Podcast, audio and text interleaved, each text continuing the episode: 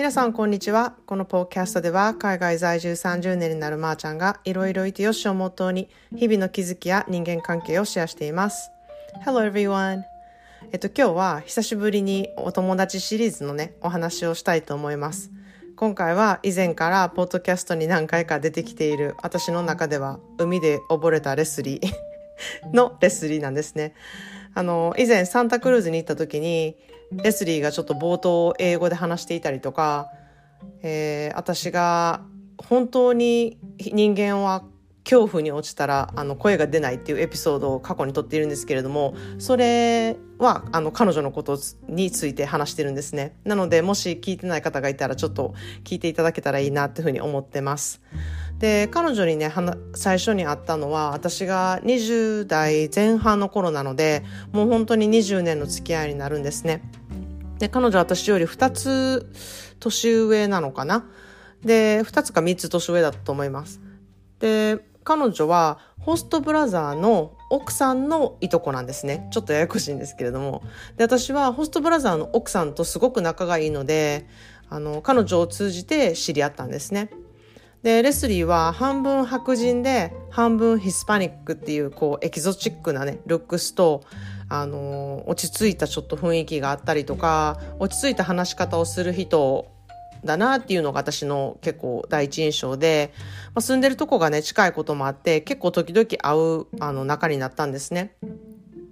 で、レスリーのお母さんは結構いいところで生まれた、生まれた人で、あの、ホストブラザーの奥さんのおばさんにあたる方になるんですけれども、昔からこうずっとうん、財産がある家族だったので、こうお金に困る生活は全くしてなくて、レスリーもこう経済的には結構恵まれたね、ところで育ったんですね。でも、あの、お母さんがね、すごくコントロールする方で、子供がなんかこう全てっていうお母さんで、レスリーはね、いつもちょっと息苦しい感じの距離、あの、うん、距離を置きたくても置けない環境っていう感じで育ってるなって感じはしたんですね。こう精神的に自由ではない束縛された環境っていう感じだったんですね。で、レスリーは、あの、仕事は女性のね、刑務所で働くお仕事をしているんですね。で、まあ、うん、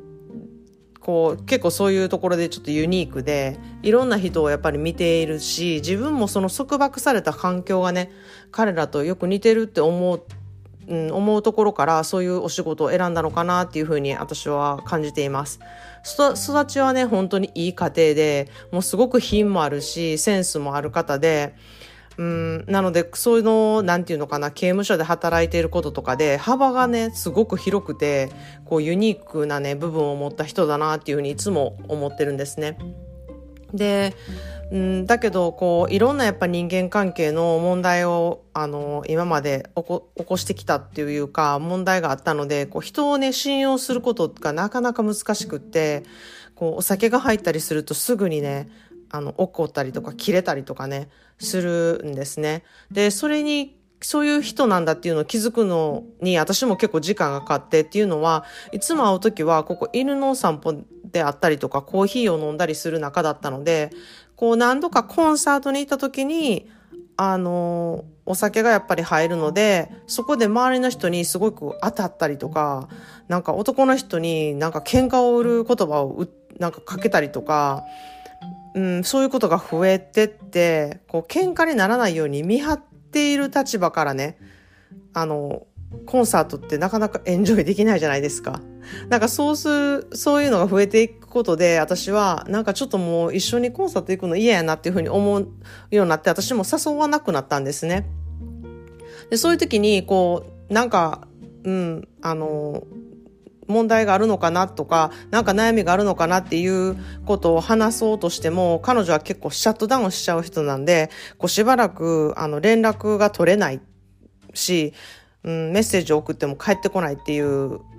うん、めちゃめちゃ距離を置かれるっていう方法しかなくなったんですね。でも家族なんで、やっぱり家族のイベントでね、会うことがやっぱり多くて、まあ、知らない間にまた話をしてて、まあ、それを数回繰り返すことによって、あまあ、まあ、まさこは家族の一員やし、なんか言うてても、また、うん、一緒に話す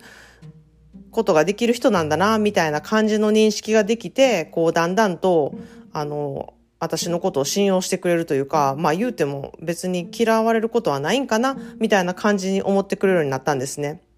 で、こうしばらく会ってなくて話しない時にね、ちょうどあの家族のね、感謝祭のディナーの時に席の隣に座ったんですよ。で、なんかしばらく話しないし、なんか気まずくなるの嫌やなって私も思ったんで、その時ね、ちょうど、あの、手首にね、私、猫のタトゥーが入ってるんですけれども、それを入れた直後だったので嬉しかったので、なんか、猫がね、亡くなって辛かったから、こんなこ、こんなことしたんよって見せたんですよ。なんかアイスブレーカー的に。そしたら、レスリーは、あ、私もね、ちょうどタトゥー入れたとこだったのよって、いきなり腕をね、バッてめくったら腕にがっつり全部入ってるんですよ。タトゥーが。で、なんか私の小さい猫のデザインがもうなんかめっちゃしょぼすぎて、もうなんなんみたいになって、なんか私は嬉しくてせっかく見せたのに、そんななんか大物がっつり見せられたら、なんか私のしょぼいやんみたいな感じで、なんか見せるんじゃなかったみたいな感じのことをね、あの、ジョークにね、ゲラゲラ二人でなんか大笑いしたこともあったんですね。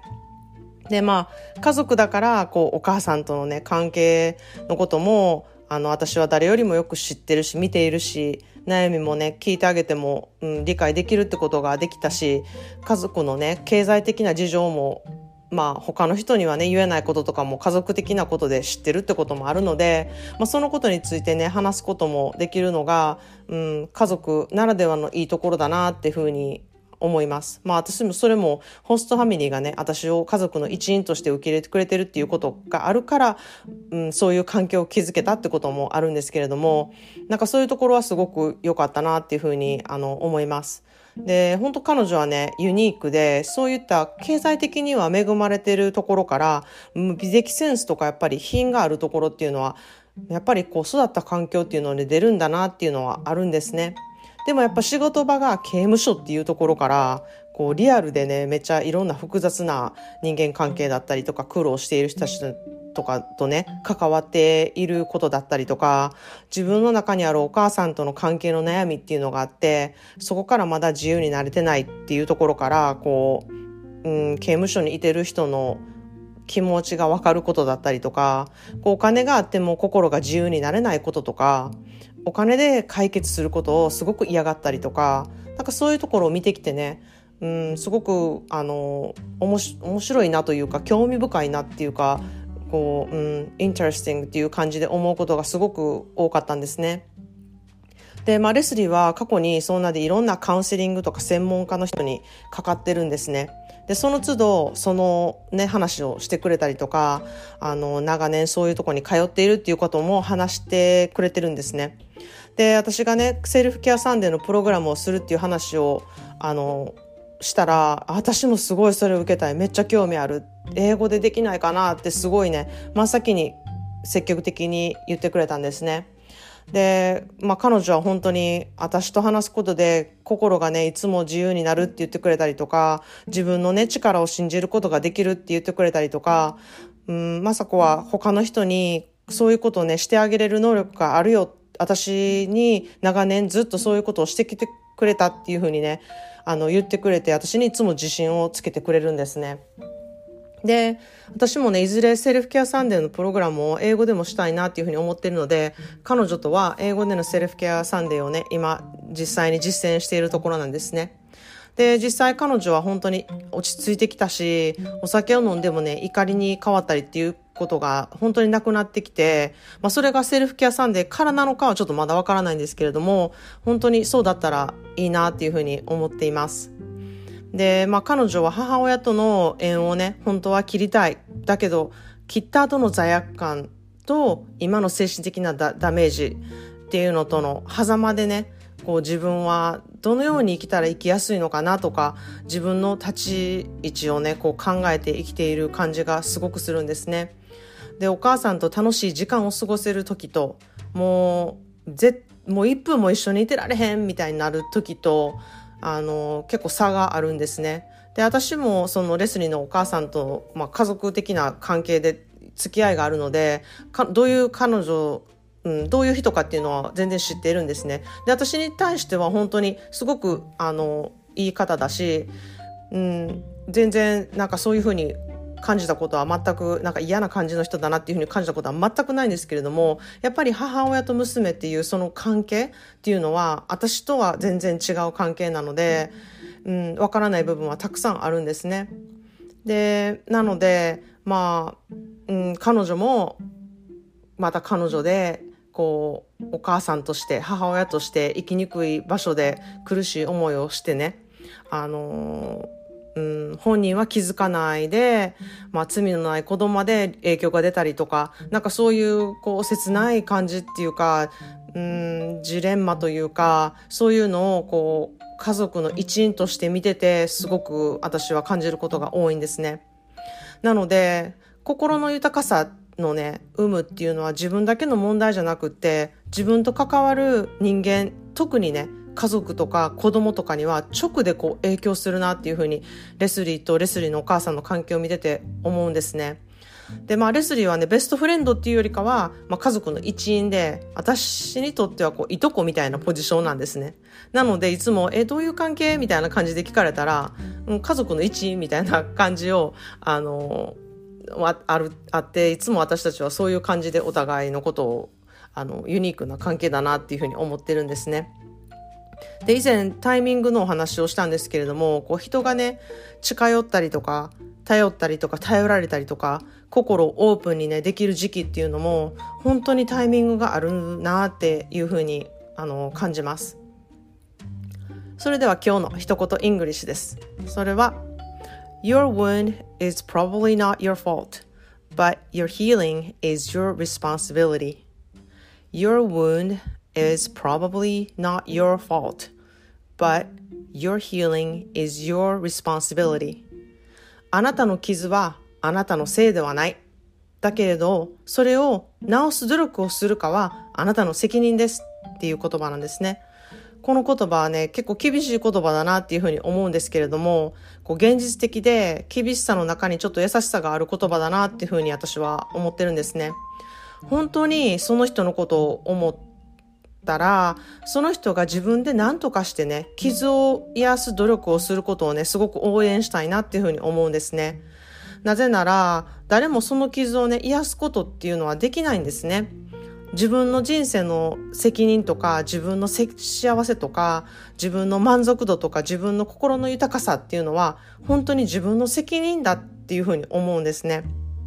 誰かのせいにしてても何にも始まらないですし、誰かが変えてくれるって思ってても何にも前に進まないっていうふうに思うんですね。自分で舵を取ってこう未来を作っていくか一生誰かのせいにして生きていくかっていう選択肢は自分にあるなっていうふうにすごく思います。なので、こう、レスリーはね、お母さんに、こう、舵を取られながらも、またその舵を取り返して、こう、自分で未来をね、作っていってるなっていうふうにすごい感じるので、それをね、私も応援したいなっていうふうに思っています。ということで今日はあのレスリーのお話をあのシェアしてみました。私の最新のセルフケアサンデーの情報とかイベントの情報は公式 LINE からお知らせしていますので概要欄からご登録よろしくお願いします。またいいなと思ったエピソードは SNS とかお友達にこう拡散よろしくお願いします。それでは皆さん今日もあなたらしい一日をお過ごしください。Thanks for listening and have a great day.